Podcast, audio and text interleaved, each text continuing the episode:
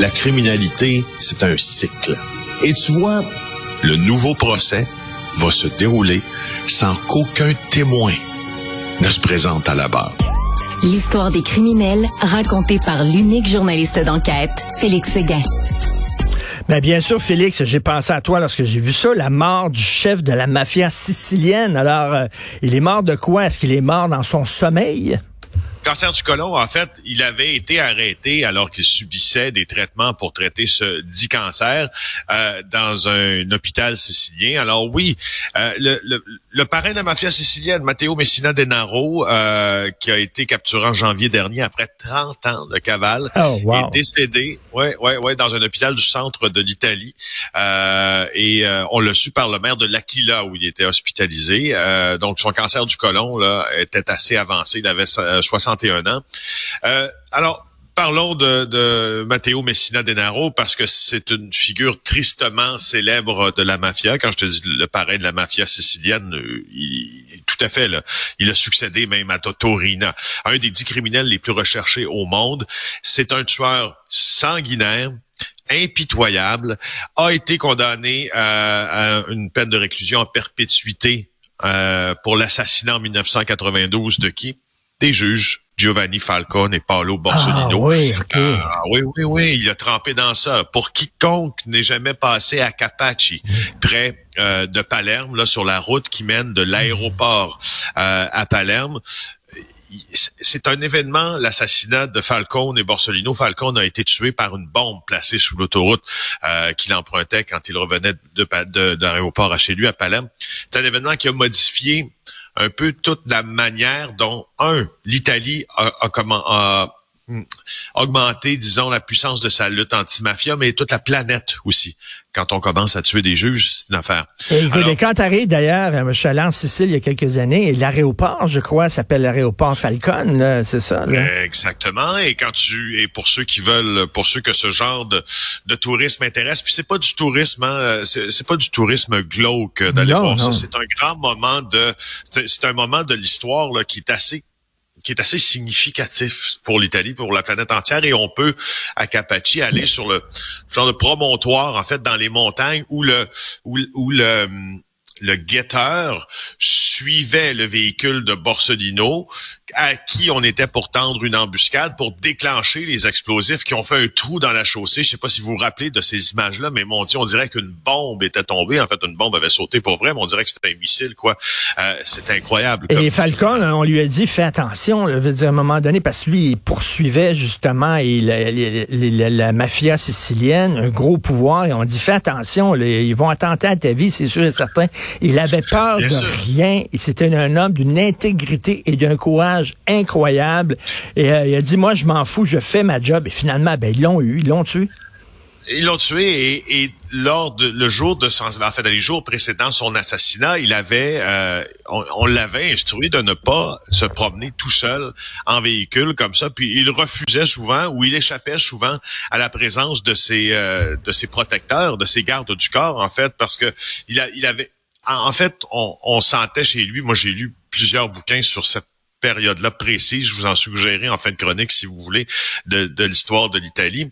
Il avait euh, en lui une forme de fatalité, si l'on veut, ou euh, une certitude, une quasi-certitude qu'il allait périr, euh, Giovanni Falcone. Même chose pour Paolo Borsellino.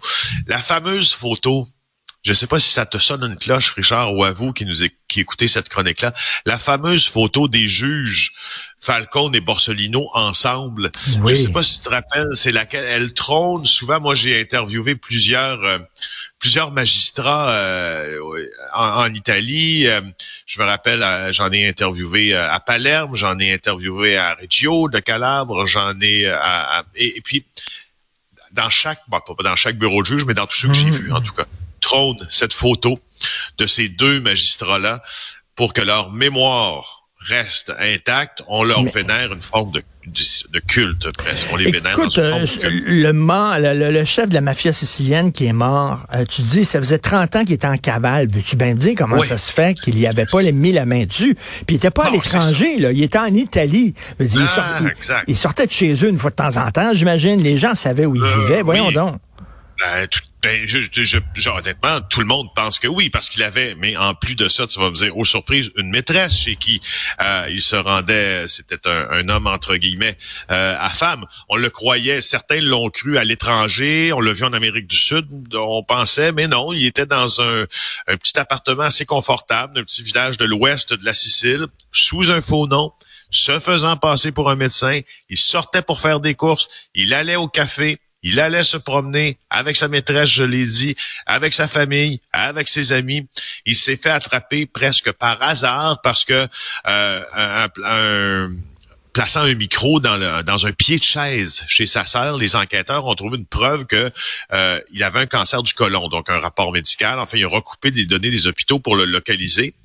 Euh, puis l'arrêter en janvier dernier. Alors, euh, tu vois, euh, ben c'est ça maintenant. Donc, on, il est mort. Si on regarde ce matin l'article du, du Corriere della Sera, qui est le, euh, le principal quotidien euh, italien, le quotidien national italien, si l'on veut, on nous indique que les préparatifs sont en cours en vue de son enterrement au comté de son père Don Ciccio, qui lui avait été chef aussi de la mafia, de la mafia locale. Alors, le chef de, le, de la Cosa Nostra, qui est ainsi, qui a péri. Alors, je rappelle rappelons que, tu sais, c'est un homme qui a déjà fait tuer un enfant de 12 ans, là. Parce ah qu'il pensait qu'il parlait avec ah, police. Il l'a tué lui-même, en plus de le torturer. Alors, Comme un salaud total. Écoute, euh, en terminant, euh, les migrants euh, qui sont venus au Canada par le chemin Roxham, pensant trouver le paradis, sont désillusionnés et veulent retourner aux États-Unis. Ben oui, je souligne euh, le, travail de notre collègue Nora T. La Montagne qui défait un peu cette idée reçue du plus beau pays au monde. Alors euh, oui, eh, écoute, c'est impressionnant ce qu'elle a fait. Elle a suivi un migrant qui est arrivé par le chemin Roxham qui a préféré retourner illégalement aux États-Unis plutôt de continuer à vivre misérablement ici dans un studio complètement décrépit de Montréal. Les photos sont bonnes aussi.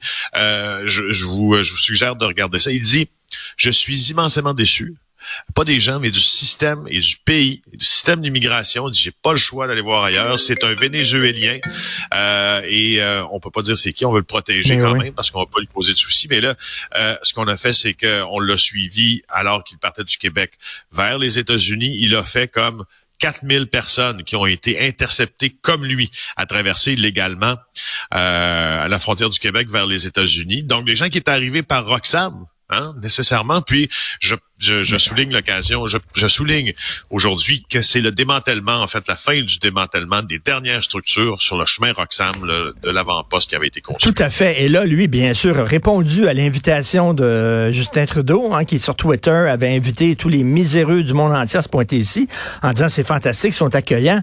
Fait qu'il arrive ici et lui veut travailler. Il veut travailler en attendant qu'on décide sur son sort. Ça ne tente pas de vivre au crochet de l'État. Il veut travailler. Mais il dit, Christy, avoir un permis de travail, c'est long. Ça n'a pas de maudit bon sens. J'aime mieux retourner aux États-Unis.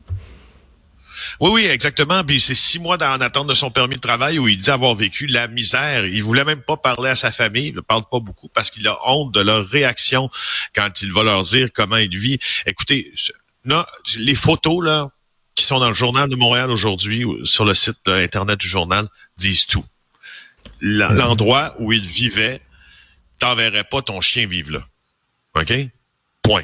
Et là, il y a des gens qui disent, ouais, mais il est rentré de façon euh, illégale. Oui, mais c'est bon, c'est un immigrant irrégulier qui ont dit, c'est peut-être quelqu'un qui se sauvait d'un pays parce que, bon, euh, sa vie est en danger. On le sait pas. Lui, il est ici le temps que le Canada statue sur son, son, son, euh, décide s'il a le droit de rester ou de l'envoyer. Bref, des conditions complètement débiles. Merci, Félix Séguin. On se reparle demain. Ça fait plaisir. Bye.